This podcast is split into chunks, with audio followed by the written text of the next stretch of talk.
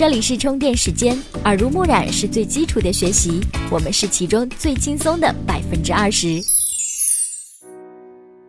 九月十七号早上八点零六分，三条重磅消息刷屏微博：TFBOYS 组合宣布三位成员分别成立个人工作室，同时呢，公司郑重声明组合不解散，三人完整经纪约呢仍然在北京时代峰峻。没有任何外签合约，似乎呢一直以来单飞不解散成了每一个当红甚至是当红组合最后的选择。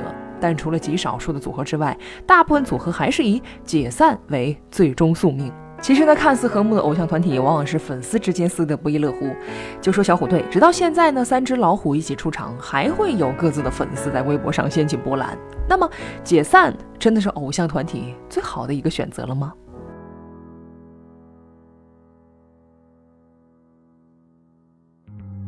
这里是充电时间，以声音为介质的学院派资讯服务。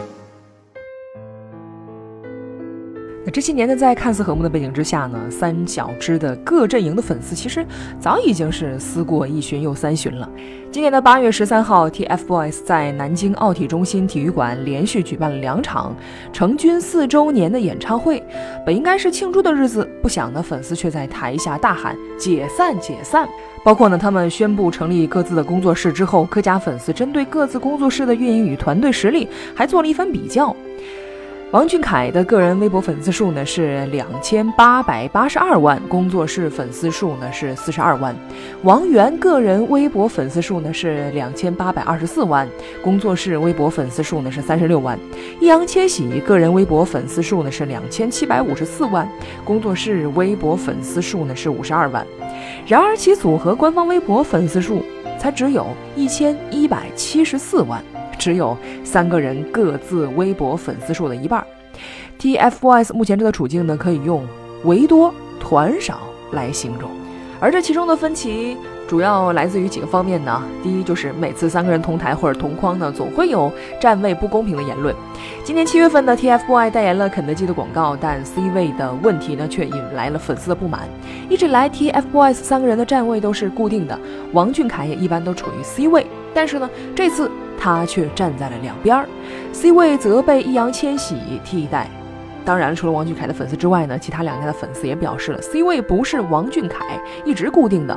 而且呢，有的粉丝言辞还挺激烈的，表示为什么王俊凯一直要占 C 位呢？电视剧、电影、综艺节目的资源分配也是各家粉丝不满意的重要原因之一。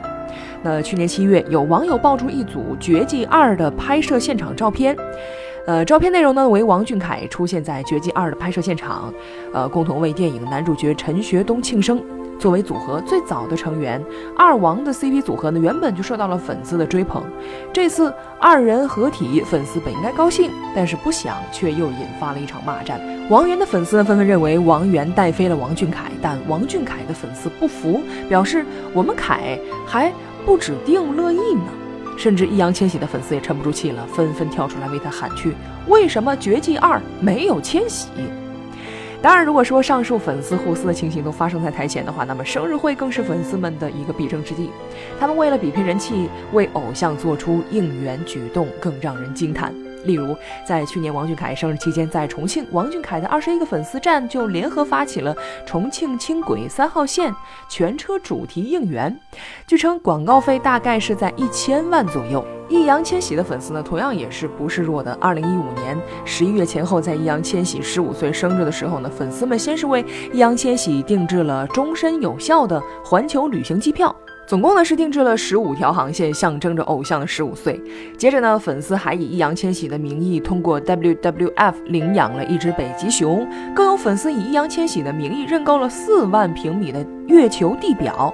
还有王源的粉丝，同样是在二零一五年啊，他的粉丝们呢也是承包了各种地铁、公交广告，其中呢还包括台湾的公交和韩国的地铁。粉丝还为他承包了纽约时代广场的一号大厦的 LED 屏幕，播放他的生日贺图，那让他成为中国首位登上纽约时代广场的零零后艺人。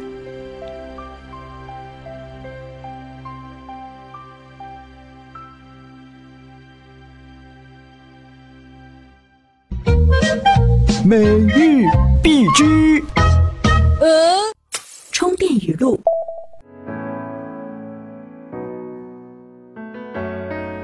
好的，欢迎回来。充电时间，今日关键词 TFBOY 零零一。